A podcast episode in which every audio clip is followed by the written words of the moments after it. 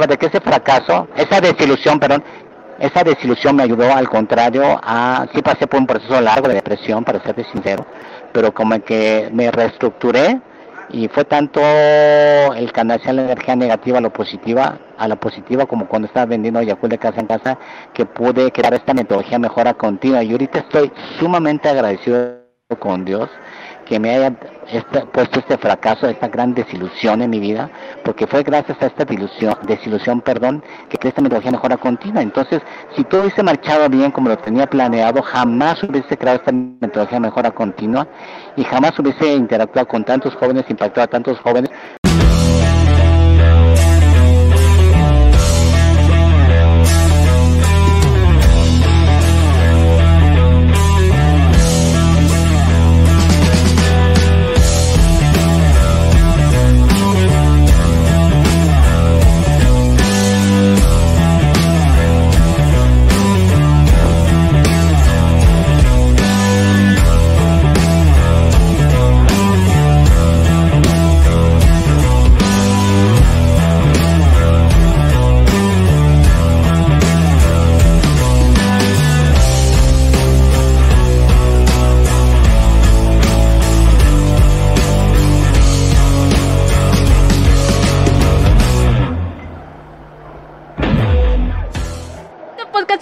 gracias al patrocinio de Panadería y Repostería Saludable Welker.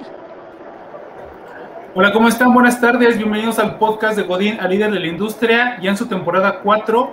Soy Ricardo Granados y esta tarde me encuentro con Alejandro Casuga, quien es fundador de la Organización Impulsora de Valores y presidente de A Casuga Consultores. Alejandro, ¿cómo estás?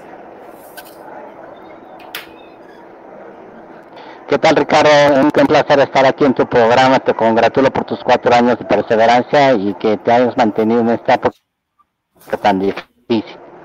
Vale, muchas gracias. Oye, van a, va a prender un poquito la cámara, Alejandro. ¿Sí, me sí te escuchamos bien, Alejandro. Eh, está en el aeropuerto, eh, va, este, se prestó para, para aceptar la invitación y vamos a transmitir, vamos a estar prendiendo. Ahí está, sí es Alejandro Casuga. Eh, vamos a estar aquí transmitiendo desde la, desde el aeropuerto. Va, Aquí va, a estar apagando máscara, la... todo, casi ni me, ni me pueden ver. No, ahí está, ahí está Alejandro. Va a apagar la cámara un rato para, para que se mejore el audio y podamos conversar un poquito mejor. Pues bueno, Alejandro, para los que no te conocen, ¿quién es Alejandro Casuga? Los poquitos que no te conocen.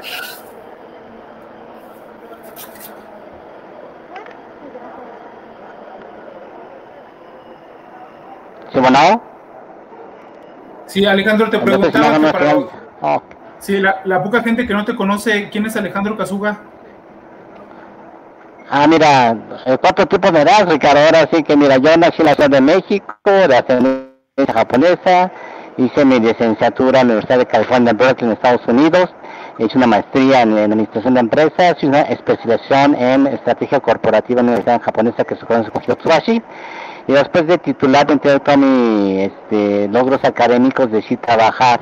Obviamente podría tener la oportunidad de trabajar en Estados Unidos, a regresar aquí a México, pero eh, decidí emigrar a Japón, porque siempre me intrigó por qué japoneses como es y nosotros mexicanos somos como somos. Y bueno, ya después de ver varias empresas, terminé una empresa que está muy relacionada con mi familia. Eh, empecé a trabajar en Yakult, Japón.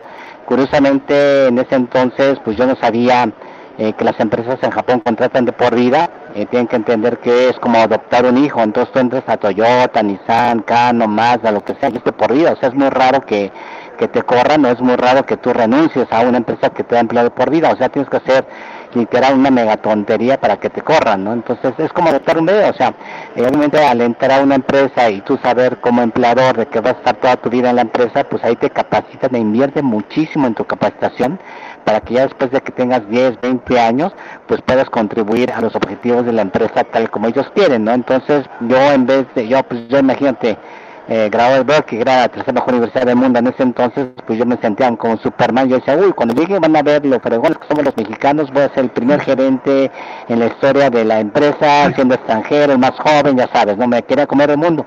Pero me decían, ¿sabes qué, Alejandro? Pues antes de correr, debes aprender a caminar y antes de caminar debes aprender a gatear. Entonces, muy curiosamente, la estrategia a largo plazo de capacitación de, los japoneses que empieza desde abajo. Entonces yo empecé vendiendo Yakult de casa en casa durante tres largos años.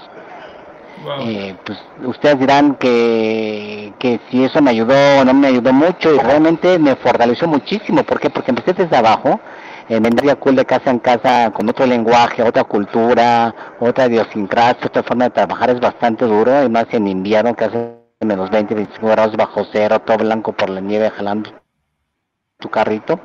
Eh, realmente la primera, el primero yo lo odié, lo odié porque yo decía, están desperdiciando mi capacidad, mis habilidades, mis conocimientos y qué estoy haciendo aquí vendiendo de casa en casa, ¿no?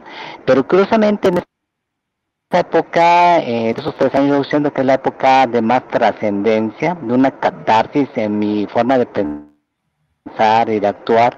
¿Por qué? Porque veo mucha gente que no tenía mi perfil académico, que ni siquiera tenía una licenciatura y vendía muchísimo más que yo. Yo decía, ¿por qué ellos venden más que yo? una reflexión muy profunda en la cual detecté que yo estaba concentrado en canalizar toda mi energía negativa a quejarme de y le echaba la culpa al mundo de mis bajas. Entonces, eh, ahí fue cuando aprendí que independientemente del trabajo que te pongan a hacer, eh, pues hay que echarle todas las ganas, ¿no? Y obviamente por mi orgullo, pues dije, pues le voy a echar todas las ganas y empecé a canalizar mi energía negativa a lo positivo. Es una cualidad japonesa eh, muy admirable de los japoneses, como tú bien sabes, es una cultura en la cual tiene muchísimas adversidades, muchísimos terremotos, tsunamis, incendios, tifones, guerras mundiales, en fin, muchísimas adversidades. Y, gracias a esas adversidades que tiene la cultura japonesa, yo siento que han logrado lo que han logrado, que es realmente eh, decir, bueno, pasó esta desgracia, pero no nos enfoquemos en el pasado, enfoquemos el presente y el futuro y echémosles muchísimos ganas. Entonces yo aprendí eso y dije, no, tengo que eh, eh, enfocarme a lo positivo y a ser humilde. Entonces mucha gente que yo literal desprecié porque no tenía una licenciatura, especialmente en, universidades de extranjero y hablando tres idiomas, ya sabes, yo me senté como Superman, entonces dije, no, tengo que ser humilde. Y ahí aprendí que independientemente de tus estudios, independientemente de las lenguas que manejes, independientemente de la familia que vengas, pues mucho depende de ti. ¿eh? O sea, eh, los títulos sí te abren las puertas, los contactos sí te abren las puertas, obviamente, pero una vez que estás dentro de una organización, mucho depende de qué tantas ganas le eches tú a tu trabajo y demuestres por tu propio ejemplo que eres bueno, ¿no? Y que debes de subir. Entonces eh, entendí que la gente no hay que menospreciarla, discriminarla por nada. Todos somos los nuevos seres humanos. Todo el mundo puede contribuir grandemente al desarrollo de las empresas. Y, y eso me pasó porque realmente tú, Ricardo, o sea, en México somos muy clasistas, muy etistas, ¿no? Pensamos que si tienes un título universitario, pues no eres licenciado, ingeniero y no te toma mucho en cuenta. Y la verdad es que no, o sea, Oye, yo entendí que cualquier empleado puede dar muchas ideas de mejora, en fin, todo el mundo puede aportar. Entonces, eh, pues me volví muy humilde y ahora sí, agaché la cabeza y le pedí a la gente que me enseñara cómo vender, porque yo era de los peores vendedores y curiosamente esa gente que era de los mejores vendedores ¿Qué crees, Ricardo? Era de los que menos perfil académico tenían, o sea, de los que ni siquiera habían una licenciatura.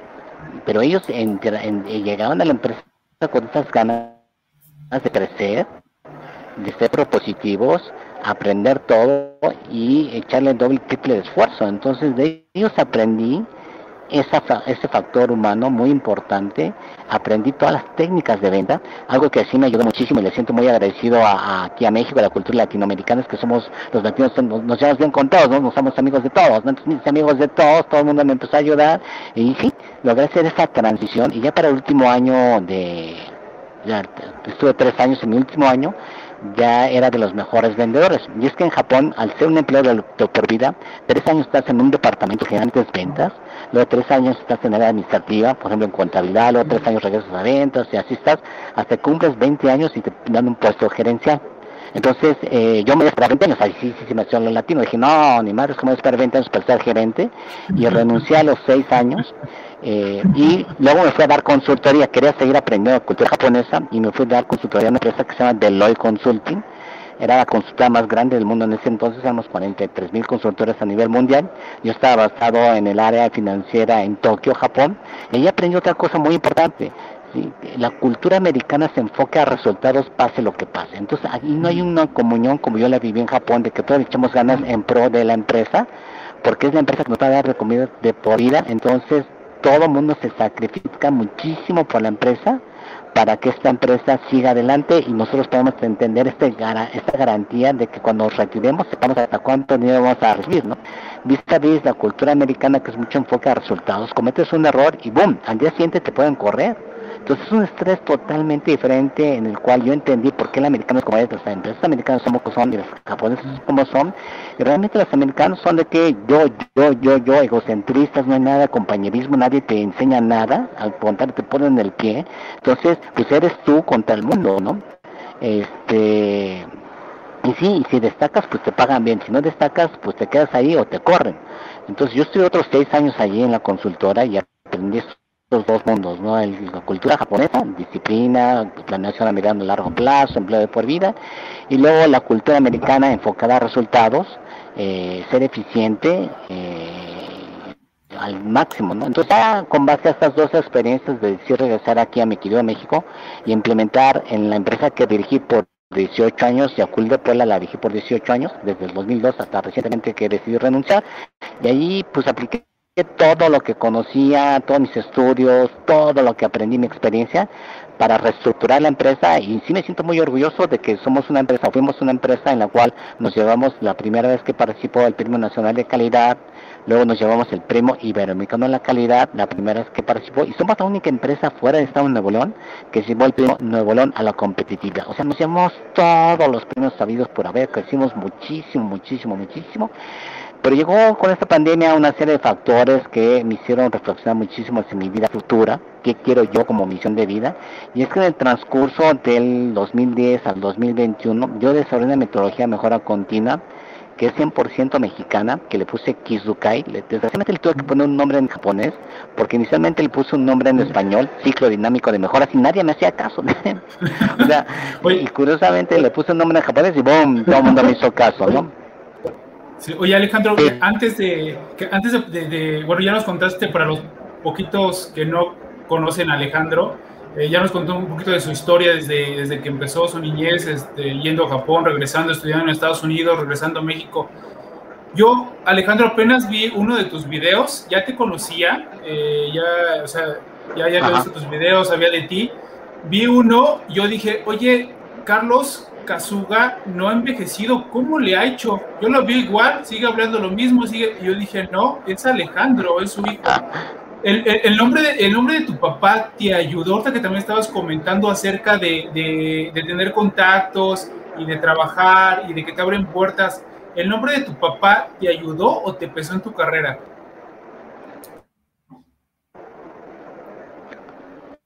Bueno, es, es una de doble filos, ¿no? Eh, se cortó y espero que, pueda contestar tu pregunta de manera correcta, Ricardo.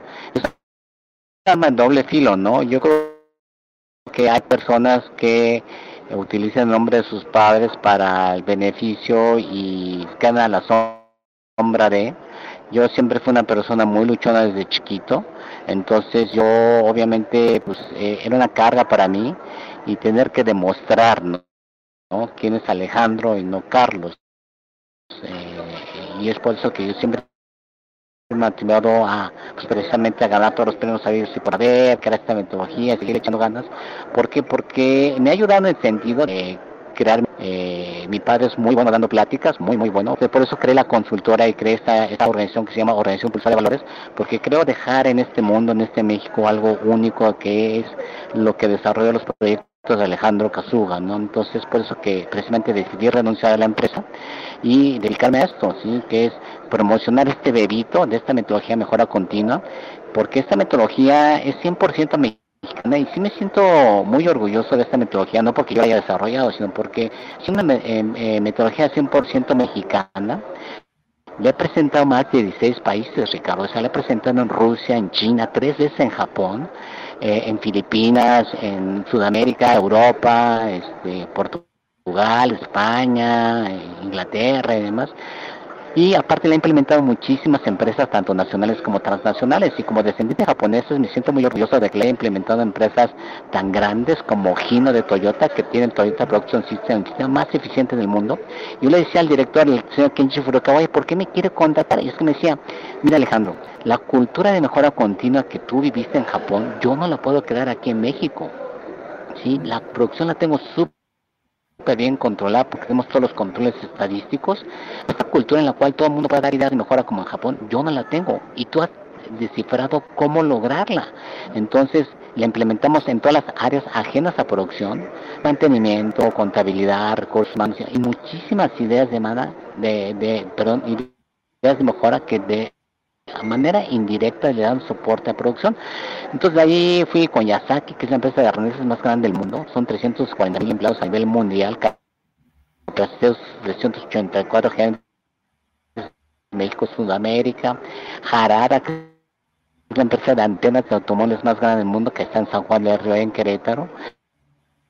Eh, Hilux es la empresa de cableado de carros más grande del mundo, es japonesa, eh, es la cuarta más grande de Querétaro. Y sí me siento muy orgulloso que algo que yo desarrollé aquí en México está impactando a tantas empresas, tanto nacionales como internacionales, inclusive lo estamos dando como clase en muchísimas universidades. Entonces llegó un momento en el cual en mi vida me dijo, oye, a ver, Diosito, ¿para qué me trajo aquí a México? Porque bien pude haber nacido en Japón, ¿eh? es, lo que te iba a, preguntar. Porque regalaban tierra a los japoneses que la trabajasen, pero hizo una escala aquí en México. Sí, es lo que te iba a preguntar, que por qué haces lo que haces. O sea, teniendo la cultura de varios países, ¿por qué te dedicas? ¿Por qué haces lo que haces?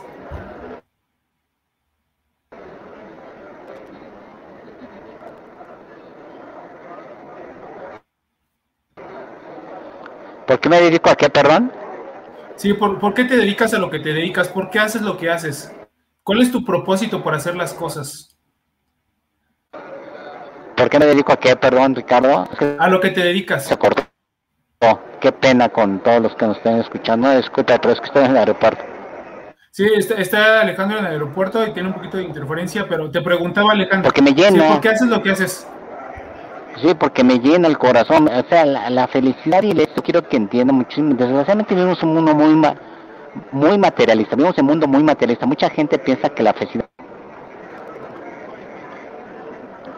sinceramente no era feliz en el entorno que estaba viviendo. Sí logré todos los premios que tú quieras que, que, te puedas ganar. Yo he demostrado todo lo que puedo hacer, pero yo creo que puedo contribuir muchísimo más a, la cultura mexicana, eh, al desarrollo de Latinoamérica con mis proyectos de vida, que es este debito de esta metodología mejora continua, eh, pues difundir a lo máximo posible a todos los mexicanos y latinoamericanos, por eso estoy dando como clase, como clase de esta metodología muchísimas universidades, especialmente públicas, inclusive eh, clases gratis en universidades públicas porque siento que es un segmento que realmente es muy muy capaz, muy competente, pero ha tenido muchas barreras, ¿no? Eh, eh, y siento que con esta metodología eh, el proceso es de que antes de sus estadios prácticas profesionales ideas de mejora y pueden evidenciar a sus jefes, a sus patrones, que realmente son tan frejones como cualquier otro, ¿no? Eh, repito, no importa el título universitario, dónde te graduaste, etcétera, lo que importa son las ganas, la creatividad que tiene la gente por mi propia experiencia. Entonces lo que yo estoy logrando con esta metodología es que todos aquellos estudiantes de universidades públicas pues se puedan diferenciar de que son estudiantes proactivos. Es lo que buscamos últimamente los empresarios, ¿sí? estudiantes proactivos. Y es por eso que me llena el corazón. ¿No sabes cómo me llena el corazón ver a estudiantes inseguros que llegan a hacer sus prácticas y dan ideas de mejora que impactan a cientos de miles de pesos en la empresa? O sea, es un regocijo muchísimo mayor que cuando el Premio Nacional de la de calidad el señor presidente, ¿no? Cuando fui a Europa que me den el premio y bueno, con la calidad, eh, realmente eso me llena y me, realmente me hace muy feliz. Entonces mi misión de vida es precisamente eso, ¿no? Retribuir a México tanto que nos ha dado a la familia Casuga a través de mi metodología mejora continua. Yo siento que Diosito me puso aquí en este tiempo, en este lugar, para agradecerle de esta manera, con mis conocimientos y experiencia de vida. Oye, ¿cuál es tu mayor fracaso, Alejandro, y qué te dejó de enseñanza? Sí, ¿me escuchaste, Ricardo? Te escuché fuerte y claro, todo se, todo se escuchó. Yo te preguntaba que cuál fue tu mayor fracaso y qué aprendiste de él.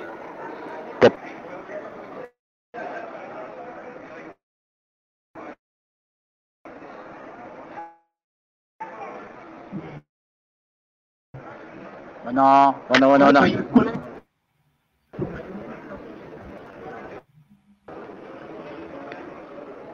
Mira, tengo fracasos en el día a día. En el día a día tengo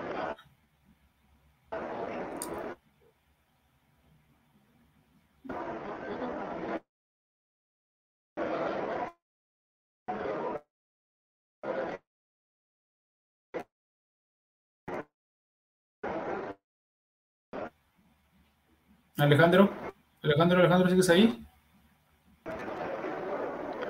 Mira, eh, es que mucha gente dice fracasos, o sea, yo vengo los fracasos como oportunidades de vida que tengo que si toda la empresa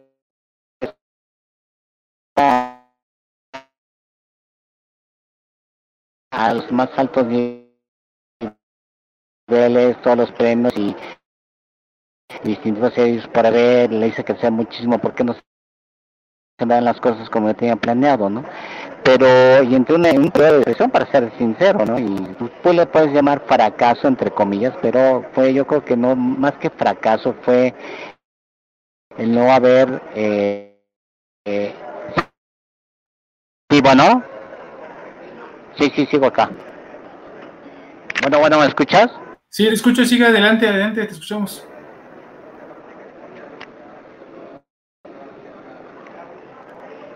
Bueno, ¿me escuchas? Bueno, bueno, bueno, eh, te comentaba de que eh, las cosas pasan por algo, ¿no? Y fue tanta mi desilusión, Ricardo, que eh, decidí crear esta metodología mejora continua. Y estoy muy agradecido de este fracaso, entre comillas, de esta gran desilusión, entre comillas, y que me haya pasado una época muy grande, muy larga de, de depresión que me ayudó a canalizar toda mi energía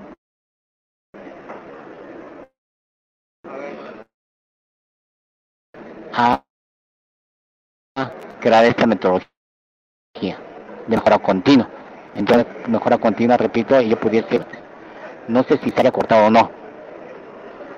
Este, se cortó por pedazos, este, sí te alcanzamos a escuchar la mayoría, pero... ¿Sí, sí Ricardo, me escuchas? Sí. Bueno, bueno, bueno. Qué pena, Ricardo, es mi, es mi culpa, no es la tuya, no es culpa de otros no te preocupes, Alejandro. Una gran señal.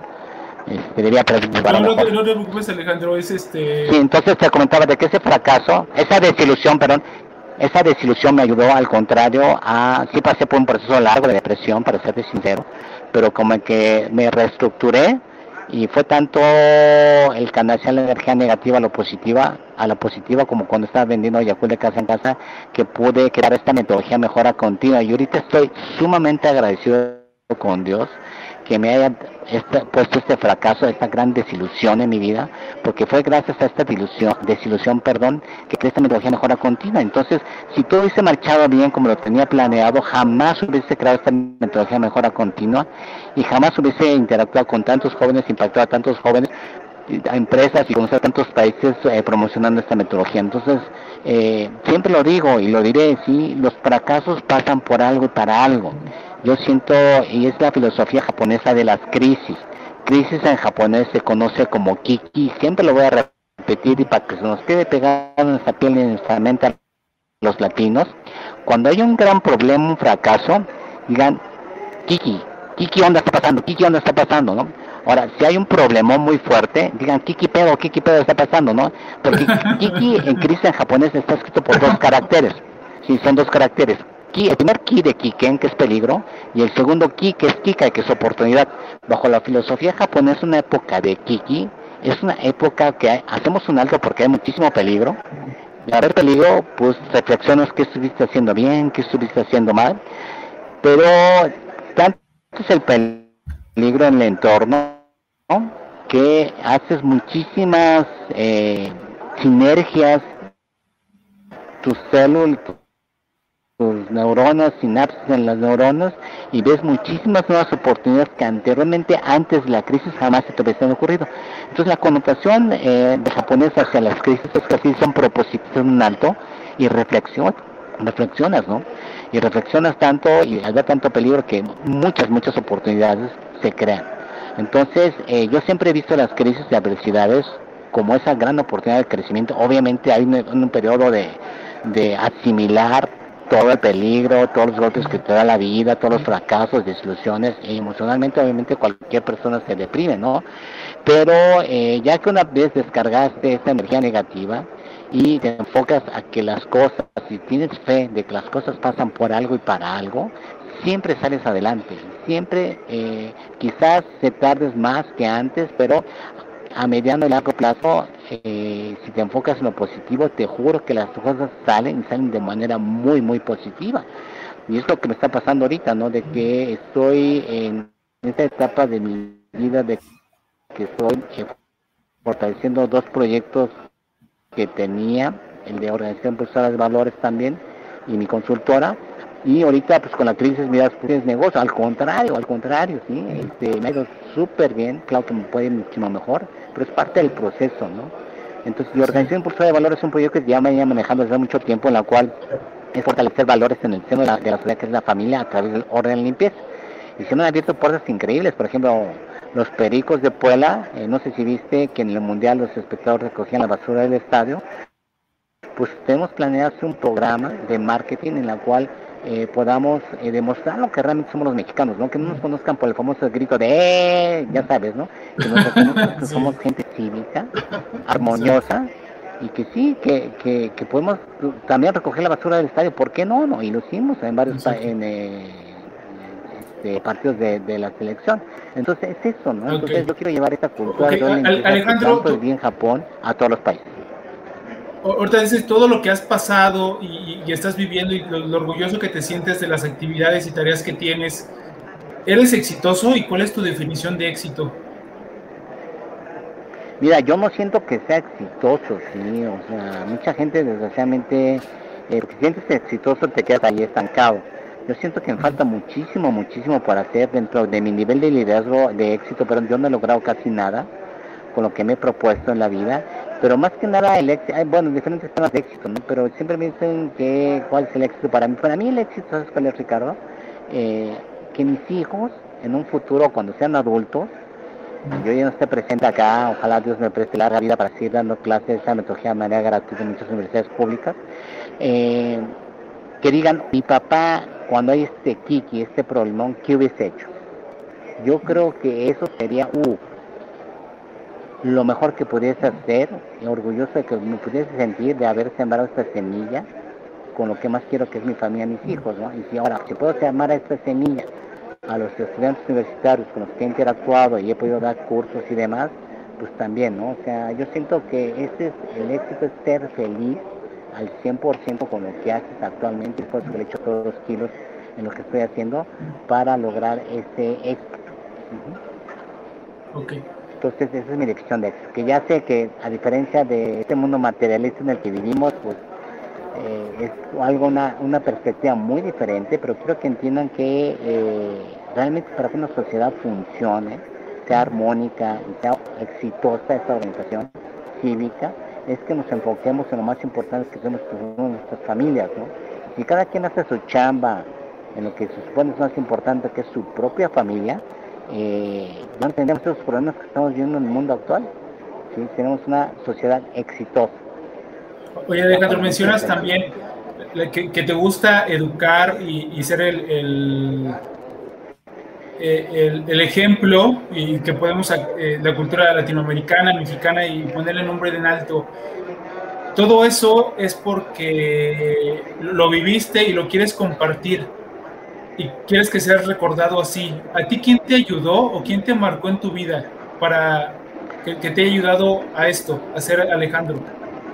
Mira, el que más ha influenciado mi vida es mi profesor en Japón, mi mentor, él ha sido mi mentor académico, profesional de vida, que es el doctor Takeuchi Hirotaka, Hirotaka Takeuchi.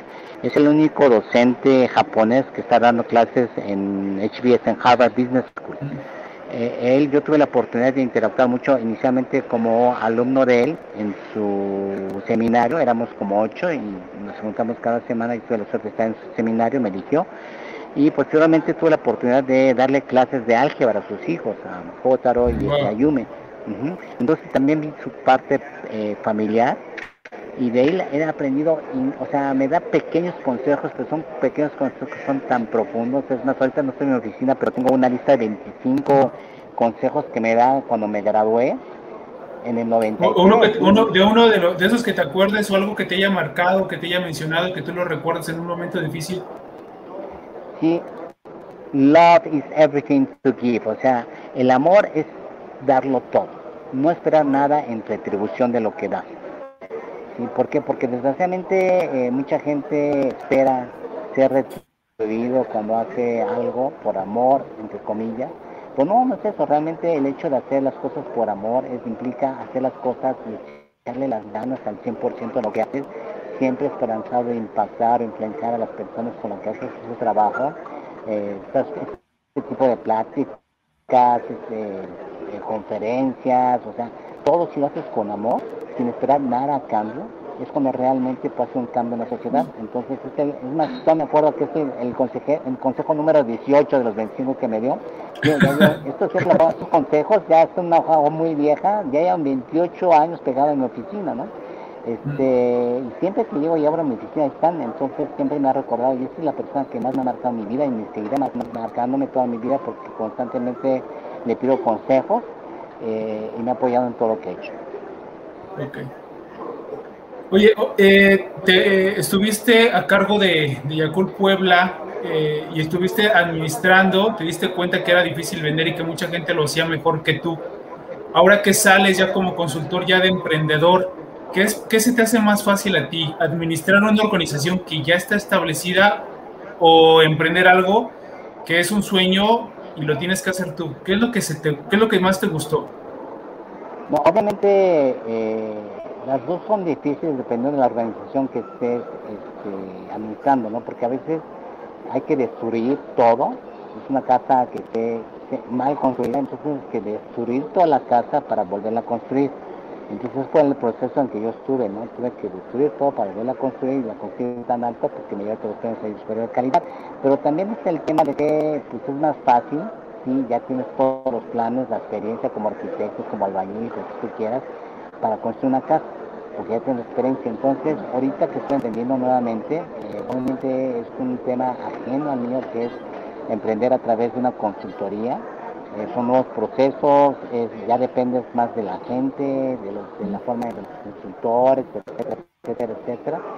Pero la satisfacción interna es muchísimo mayor, obviamente, cuando eres emprendedor y eres dueño de tu empresa, sabiendo que cualquier ladrillo que pongas en tu casa, tu nueva casa, va a ser un cimiento para el subsecuente ladrillo y pues como es tu propia casa, tú la puedes construir como tú realmente quieras, sin pedir opinión a nadie, como a ti te gusta, ¿no? Entonces yo tengo como objetivo hacer de esta consultora, siempre he dicho a todos mis colaboradores, compañeros, socios, que quiero hacer que sea la mejor empresa para la cual trabajar, la mejor empresa para la cual trabajar.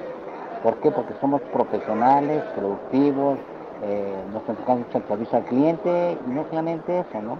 Un salario muy digno, unas prestaciones mucho, muy superiores a las de la ley, eh, un ambiente muy superior a cualquier otro y que la gente la sienta como una casa que nunca tuviste, sino que quisiera entender que es una familia, una familia en la cual todos trabajamos con el mismo objetivo y, lograr este, este, objetivo. ¿no? Entonces Dios me ha dado la oportunidad de realmente crear la mejor empresa para la cual trabajar y créeme que no la voy a aprovechar y voy a hacer que mi consultora eh, sea de las mejores en el mundo, no solamente porque maneja la metodología que yo desarrollé, que es única en el mundo, sino por este tema del trato a los colaboradores.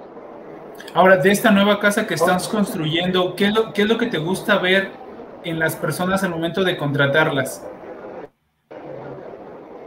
Mira, yo generalmente contrato a gente que ha sufrido muchísimo. ¿sí? Eh, generalmente me gusta contratar a gente que, por ejemplo, eh, durante sus estudios, generalmente contrato gente de universidades públicas, eh, trabajaron. Porque yo sé que se fletaron, que se fletaron para poder titularse, graduarse. O sea, gente que tenga dinero y sin trabajar sea titulado, o sea, pues ¿qué más me puede aportar? Es obvio que titules si tu papá tiene dinero, es obvio. O sea, si no, o sea, hello. ¿eh? Entonces, realmente estas personas, no digo todas, no digo todas, ¿eh? porque hay de todo tipo en universidades privadas. Y si contrato a gente de universidades privadas, gente que tenga beca y que haya por su beca y aparte ya trabaja. Por sí, el hecho del factor determinante más que la calificación es, ¿trabajaste durante tus estudios universitarios o no trabajaste? ¿Tienes alguna pregunta cuando estás en la entrevista para identificar algo? Bueno, obviamente les pregunto de esto, les pregunto si han he visto la página de internet, qué tanto me conocen, eh, tienen preguntas hacia mí, independiente de, de, la calidad de preguntas que me hagan, yo detecto qué tanto interés tienes hacia mi persona y hacia la empresa. ¿no? porque generalmente desgraciadamente llegan así sin prepararse, sin planear todo y digo, es una relación, o sea, es una relación casi casi casi que nos vayamos a casar, entonces digo, no llegas a casarte sin haber investigado a tu pareja, ¿no? Entonces eh, ahí yo sí determino mucho el interés que le han mostrado para ingresar a la empresa. Oye, ya que ya ingresaron a la organización, ya te diste cuenta que sí pueden este, pues empezar una relación de pareja como lo mencionas. ¿Cómo ayudas en su crecimiento dentro de la organización? Mira, eh, obviamente es un proceso, ¿no? Obviamente tienes que aprender a gatear para caminar, caminar para correr, ¿no? Pero y es poco a poco ir delegando, o sea, yo no soy de los líderes que sea autócrata, que yo quiera determinar todo, porque he entendido a través de los años que la gente es muy, muy capaz, muy competente. Lo único que hay que hacer es crear este riel en el que ellos puedan subirse al tren y tomar decisiones adecuadas, ¿no? Entonces siempre les he dicho Pensando les he dicho, a ver, yo no tengo por qué criticarlos por sus decisiones que han tomado, si es que están haciendo bien o mal. Si es que me, me, me, dicen o me, me, certifican, me aseguran de que la decisión que tomaron fue por el bien de la empresa, no por el bien propio. Si un gerente tomó una decisión por el bien de la empresa, o sea, ¿qué le puedo decir? O sea, las cosas no salieron como habíamos planeado, pero lo hizo por el bien de la empresa no porque yo vaya a ganar dinero adicional o porque me vaya a hacer echar la flojera, no, no, no. Entonces es la, la, la, parte básica, ¿no? De que, eh, digo, apenas acabo de empezar, tengo muy poca gente, pero esa gente, muchos han estado muchísimo tiempo conmigo, saben mi filosofía, y si yo les delego todo para que ellos tomen sus propias decisiones, y si siempre va a haber errores, siempre les digo, ¿saben qué? si es que hay un error y demás, yo doy la cabeza. O sea, yo voy con el cliente y me disculpo por las decisiones que han tomado mal. ¿Por qué? Porque es mi responsabilidad haberles delegado este, este tema de que puedan tomar decisiones ustedes mismos. Sí, y el culpable soy yo, no son ustedes, ¿no? Y es, es como un equipo de fútbol, o sea, tú no puedes echarle la culpa al jugador, o sea, se, le echó todas las ganas y demás. O sea, la culpa es de tú como entrenador que pusiste al jugador y lo formaste y hiciste la estrategia. Y es lo mismo. O sea, yo, confío en mi equipo porque he contratado gente que es muy competente, muy profesional. Y si desgraciadamente por X o no salen las cosas, pues bueno, pues ya, pues es una oportunidad de mejora. O sea, los fracasos, repito, es una oportunidad de mejora para el crecimiento tanto personal como profesional. ¿Qué tipo de líder te consideras, Alejandro?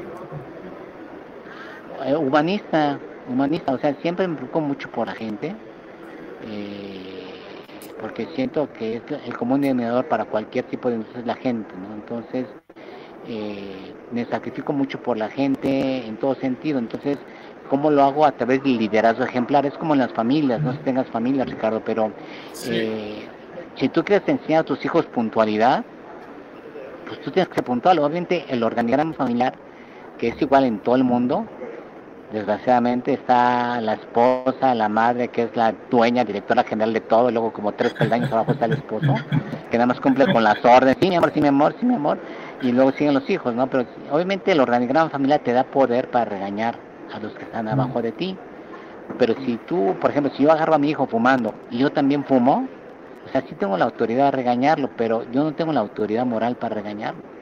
Entonces es lo mismo. Entonces yo siempre les recomiendo a los líderes que me dicen, oye, ¿qué tipo de...? A ver, nadie puede ser congruente al 100% con lo que piensa y ya, nadie. Lo único que les pido a los líderes es que se enfoquen en una o dos cosas que realmente pueden ser congruentes al 100%.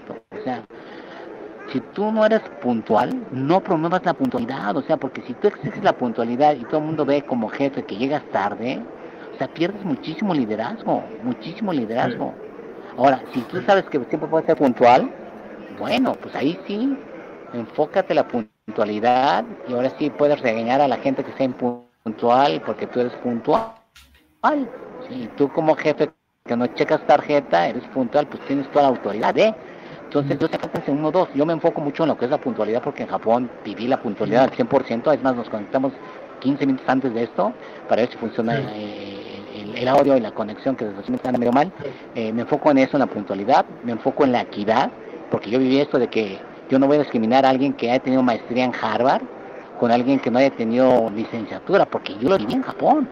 Yo lo viví en Japón, ¿no? Entonces yo busco la equidad. Entonces cuando estaba como director general de Yakult Puebla, pues me ponía el mismo uniforme que todos, siendo el director general. ¿Por qué? Porque voy a estar discriminando a la gente que no tiene las oportunidades de vida que yo he tenido, no, para nada, ¿no? Este, yo fui corredor toda mi vida, sigo, sigo corriendo ya no tanto como antes, pero yo estuve en el equipo de atletismo de la UNAM en la prepa, cuando organizamos carreras de Yacul de Puebla allá en Puebla, de 5 kilómetros, yo me podía la en la corrida. Los 5 kilómetros y nadie me ganaba, ¿no? Porque yo le decía, hay que ponerse la camiseta. Y yo lo digo como líder, pues yo me tengo... Entonces, sí quiero que detecten... Ahorita, Alejandro, no sé si te escucho, te escuché bien, te iba a preguntar, ahorita estás hablando de valores, ¿qué valores te definen a ti?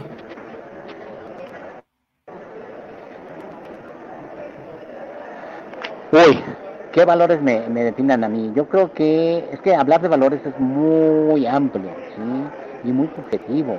Eh, yo hablo de la congruencia con los valores que tú elijas. Siempre lo he dicho, o sea, es la congruencia. No, es que, o sea, porque me pueden decir, no sé, que honestidad, que respeto y esto que lo otro. Digo, no podemos ser blanco y negro el 100%. Tenemos ser grises. Eh, aunque yo hable de puntualidad, pues quizás, sea, no sé que tú atrás y mi, mi vuelo como se atrasó ahorita, ¿no? Pero, este, que no se vuelva a atrasar porque ya depende de cosas externas, ¿no? Pero sí que sea congruente al máximo con dos, tres valores. Entonces lo mío es equidad, ¿sí? Todos somos iguales, somos los seres humanos puntualidad, orden, limpieza, que son los que estoy promocionando con la organización de valores. Con estos tres yo creo que es más que suficiente para mí. Ahora, este, e, e, el hecho de ser equidad o orden, limpieza, orden, limpieza, por ejemplo, implica respetar las reglas, ¿no? Entonces, ¿no? Eh, no salirte por la calle limpio con lo que gastas, eh, ser congruente, ser limpio y ordenado con lo que haces, dices y piensas, ¿no? Entonces, comer sanamente es orden limpieza, comer cosas sanas, ¿no? Entonces, orden limpieza creo que entiendo que es un valor, yo siento que tienes que promocionar para promover valores, y es por eso que las empresas japonesas siempre eh, se enfocan mucho en orden limpieza, 5 S. Hay una metodología japonesa que se, conoce como 5 S para tener tu lugar siempre limpio y ordenado. Entonces yo los invito a que googleen 5 S muy sencilla, la parte de la disciplina, para meter tu lugar limpio y ordenado, y eso va a fomentar otro tipo de valores eh, mientras te enfoques en, orden limpieza. Eh, ¿Cómo definirías a un gran ser humano? ¿Cómo que, perdón? ¿Cómo definirías a un gran ser humano? Wow. Es que, bueno, yo no es que lo definiría, no es que, por ejemplo, yo para admirar a una persona, yo sí la tengo que conocer de manera personal. Sí, porque pudiese hablar de Gandhi, pudiese hablar de Pepe Mujica, pudiese hablar de Obama, que sí los admiro mucho, pero realmente no los conozco en su vida personal, ¿no? Entonces, eh, un gran ejemplo para mí, te repito, es mi mentor académico, el señor Takeuchi, porque yo sí conozco de viva voz tanto su vida profesional como su vida familiar, como su vida personal, y es alguien en que yo aspiro a llegar a ser como él, en el cual sea congruente con esos valores que él tiene y transmitirlos a sus hijos y se preocupa muchísimo por los alumnos, por la gente que tiene a su alrededor, o sea, es un tipazo al 100%, ¿no? Entonces, yo lo escribí así, yo sea un ser humano eh, como el señor Takeuchi Kiyotaka, o sea, no te puedo escribir a Obama, que lo miro muchísimo, pero yo no sé cómo es su vida personal, eh, ni Pepe Mojica, ni Mahatma Gandhi, ¿no? Entonces, este, que los admiro muchísimo, repito, pues sí, yo sí lo tendría que conocer de manera personal para decir, wow, es, es un hombre al, al, que yo realmente admiro, un gran okay, ser humano. Oye, Vale, oye, pasamos, eh, ¿tienes, tienes una, una rutina que sigues, estás hablando del tema de disciplina, puntualidad, ¿tienes una rutina diaria a la semana y el fin de semana para ser tan organizado y cumplir tu propósito? Mira, yo, yo siento que eh, soy muy ordenado con lo que como. Uh -huh. okay. Este, sí cuido muchísimo mi salud, eh, no como muchos carbohidratos, no tomo nada de refresco, este, por mi ritmo de vida, generalmente me acuesto a las 12, 1 y me levanto a las 6, 7 de la mañana. Eh, pues la rutina del aseo y demás, ejercicio, a veces sí me da tiempo, a veces no me da tiempo, por mi rutina, pero con lo que soy muy, muy disciplinado es en orden limpieza con lo que ingiero. Ajá. Eh, y sí los invito a que todo el mundo eh, pues tenga sus propias metas de orden limpieza empezando con lo más importante que es tu salud, ¿no? Entonces, básicamente no consuman refresco por 21 días, por favor, y van a ver el gran cambio, eh, tanto en lo físico como en lo emocional, de haber logrado un, un gran cambio en sus vidas.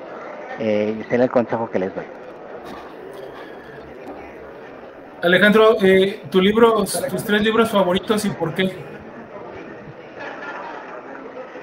Bueno, mis tres libros favoritos, es que depende de la situación, ¿no? Eh, ahorita, por esa fase que está pasando de reflexión acerca de mi vida, estoy leyendo mucho a Friedrich Nietzsche.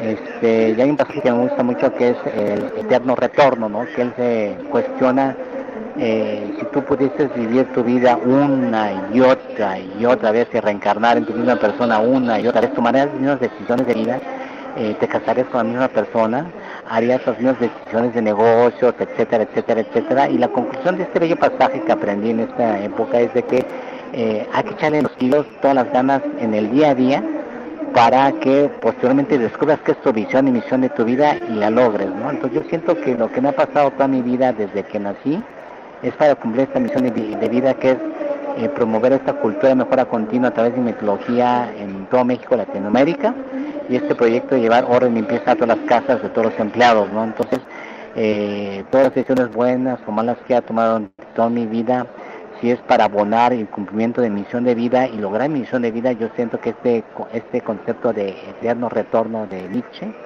aplica al 100%, ¿no? Entonces estoy muy esperanzado que sea.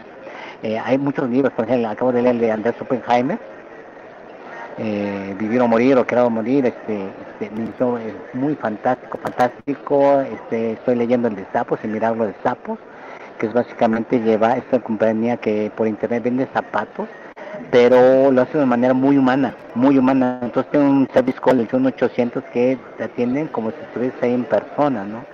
Se ha logrado trasladar toda esta virtualidad de los negocios, muy fría, a muy humanista, ¿no? Eh, de los primeros libros que leí cuando era joven acerca de negocios era, eh, por ejemplo, no sé, este, Distant Neighbors de Alan Writing, Vecinos Distantes, de un periodista que manejamos la biculturalidad de los mexicanos con los americanos y eso me ayudó muchísimo porque detecté mi nacionalidad, ¿no? Mi biculturalidad, japonés mexicano, y me ayudó muchísimo.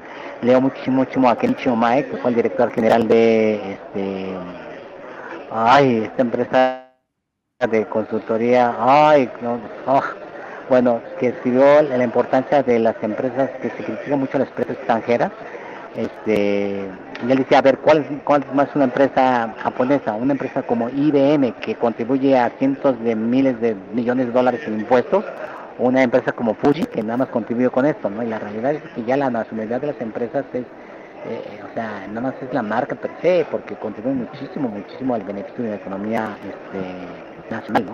O sea, muchísimos que se pueden contar. Pero cada quien, yo creo siento que cada libro tiene su, su lado positivo, ¿no? Ok.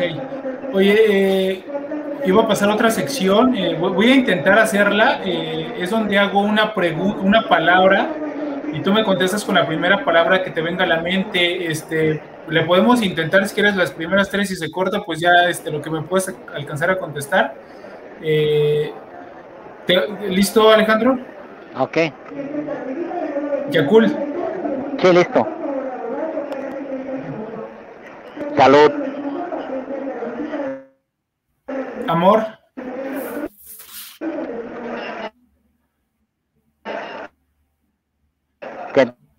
¿Te conoces una pregunta? Sí, con la primera palabra que te venga a la mente. Te, te desgloso. Nada más con una pregunta. Una, palabra, una, palabra nada más. Palabra una palabra. Vale, empezamos ahí. Amor. Se corta, cara. ¿Qué? Entonces, Yacul, salud. Ok. Eh, sí, sí, sí. Mi esposa. Trabajo. Híjole. No, perdón. Trabajo, regocijo. Bueno, lo quería sí. bueno, lo, lo, quería intentar. Creo que va a ser un poquito complicado porque sí hay como un desfase entre, entre el audio. Pero bueno, eh, esa pregunta también yo la hago eh, y, lo menciona Mario Corona por Facebook. Es, ¿qué consejo le darías a los jóvenes que empiezan en el mundo laboral y también los que van saliendo de la universidad? ¿Qué consejo les darías? Ah, mira, yo el consejo que les doy es de que, eh, a diferencia de nuestras épocas como estudiantes, una que trabajas ya tienes el tiempo limitado. Entonces yo siento que las personas que van a tener muchísimo éxito en este mundo eh, virtual es aquellas personas que este limitado tiempo que tienen libre para su uso la dediquen a autodesarrollarse. O sea, ahorita en internet puedes aprender cualquier tipo de, de idioma usando Duolingo, puedes aprender hasta catalán, francés, italiano, alemán. Este, quieres mejorar tus matemáticas, sacan Academy, o sea, hay muchísimas plataformas gratuitas eh, que puedes eh, utilizar para tu desarrollo personal. Entonces yo siento que el éxito es de que este tiempo libre que te queda después de trabajar, eh, lo dediques a tu desarrollo eh, personal. Si mucha gente va a ver memes, va a ver TikToks, va a ver tonterías medias, este, series de Netflix que realmente no aportan para nada, muy, muy buenos documentales, ¿eh? muy buenos documentales. Digo, y esa gente que dedica este tiempo libre para su desarrollo es la que va a tener éxito en la vida, va a tener éxito en la vida, porque repito, ya la educación se hizo comunitaria. Ya cualquier persona puede tomar un curso de emprendedurismo de Harvard, de MIT, de Yale, o sea, ya, ya, ya se hizo accesible a todos los niveles, todos los niveles. Entonces, como ya está accesible a todos los niveles, la mejor educación del mundo, ahora sí ya depende de uno cómo utiliza ese capital de vida que tiene en el día a día. Esas 24 horas de vida, les pido que reflexionen cómo es que las utilizan. Entonces, mi consejo es esto que se disciplinen por favor y por lo menos inviertan una hora de sus vidas en su autodesarrollo, una hora de sus vidas. Y ya vean que a mediano y largo plazo van a tener muchísimo éxito. Ok. Oye, por, por última pregunta, eh, Alejandro, ¿cómo, ¿cómo le haces para compaginar tu vida profesional, este, salud y, y laboral? ¿Cómo, ¿Cómo haces que no una no interfiera con otra o cómo lo llevas? Mira, eh, te repito, yo eh, por mi forma de ser eh, no salgo mucho, no salgo mucho, tengo mis prioridades claras, ¿no? Entonces, es mi trabajo, mi negocio, el tiempo libre que tengo es mi familia. Y realmente no salgo a cenar, no salgo a fiestas, no me desvelo, porque son mis prioridades, ¿no? Entonces, así es como yo compagino todo. Oye, Muy ¿tienes poco libre y tonterías. ¿Cuál es tu mayor miedo? Mi mayor miedo es no lograr eh, los objetivos nuevos que me he replanteado en mi vida nueva como emprendedor y como eh, eh, este proyecto muy importante que es responsabilidad social. y ese sería mi mayor miedo de que no lo logre materializar como yo quiero. Oye, ¿algo que no te deja dormir? Algo que no me deja dormir, precisamente esto, ¿no? De que a veces eh, como que se abre una puerta pero se cierra, eh, que desgraciadamente eh, no se estén las cosas en su tiempo y en su forma, pero pues todo, pasa por algo, ¿no? Todo pasa por algo y he aprendido de que las cosas pasan por que Dios determinó cuándo se tienen que dar, entonces me he calmado bastante diferente cuando era director general de Yacul de Puebla. Y este pues eso no de que siento de que eh, si le sigues echando ganas últimamente las cosas se van a dar de alguna manera. Okay. oye Alejandro pues eh, nos puedes platicar acerca de tu consultoría por favor y dónde cómo la podemos encontrar redes sociales página web Ok, mira, mi consultora se enfoca a pymes. Y, mi metodología mejora continua, como ya les expliqué, es utilizada por empresas muy, muy grandes. Empresas que ya tienen una estructura muy sólida, tienen departamento de calidad, autoría, mejora continua, tienen todo. Entonces, yo voy con ellos para ofrecerles crear esta cultura de mejora continua, en la cual cualquier empleado de cualquier nivel puede dar ideas de mejora con base en lo que hacen el día que son expertos, ¿no? Entonces detecté que muchas pymes no podían contratar yo decía, ¿por qué? ¿Por qué? ¿Por qué? Ya me metí a fondo con las pymes, es que realmente la gama tiene un relajo, ¿no? tiene ni organigrama, procesos, manual, no tiene nada. Entonces, básicamente todo lo que yo aprendí en Yacul de Pola para reestructurarla y llevarme todos los primeros servicios y por haber, es hacerlo accesible a todas las pymes. O sea, tengo pymes de 15 empleados, de 8 empleados, eh, y les doy todo mi know-how, todos mis conocimientos para que ellos puedan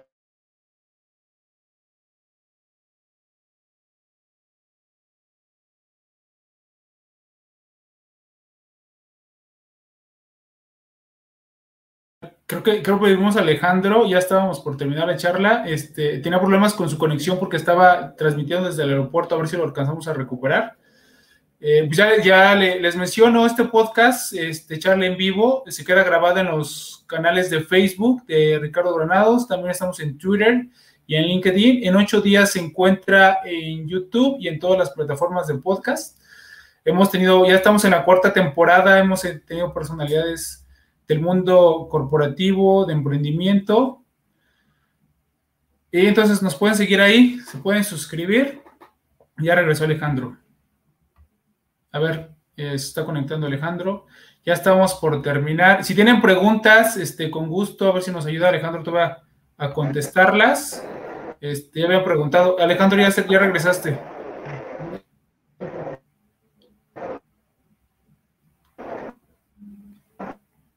Alejandro, ya, ya, ya estamos aquí, ¿estás al aire otra vez? Sí, perdón, perdón. Este, les comentaba, pues, ¿sí me escuchan? Ah, todos pueden escucharme bien, ok. Te digo que me enfoco en pymes chicas, ¿eh? desde 8, 20, 30, tengo pymes de 300 y 400 empleados, pues todo el know-how que yo desarrollé en Yacul de Puebla para llevar el Premio Nacional de en Calidad, hacerlo accesible para ellos para que puedan cimentar el, eh, las bases para su desarrollo exponencial. Los, incluso los asesora en temas de código familiar, código de accionistas, tengo un sistema administrativo eh, en internet que también se los doy muy, muy accesibles para que tengan estas bases de su crecimiento. Y eso me ha enfocado y me siento muy orgulloso de ver empresas chicas que han crecido el doble y el triple gracias a todo el know-how que les he aportado. Vale, Alejandro, pues muchas gracias. ¿Algo más que quieras comentar? ¿Y cómo te sentiste?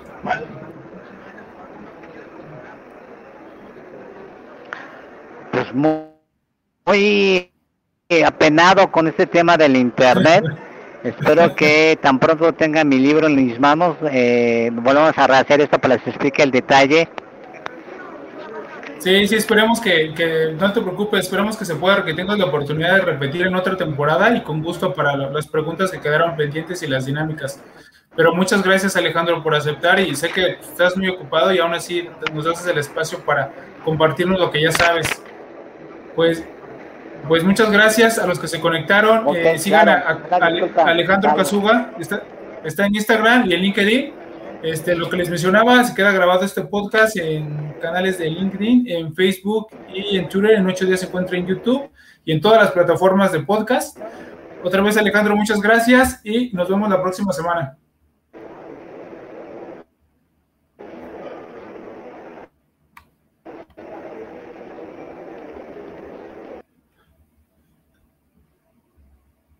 Podcast es llevado gracias al patrocinio de Panadería y Repostería Saludable Welkery.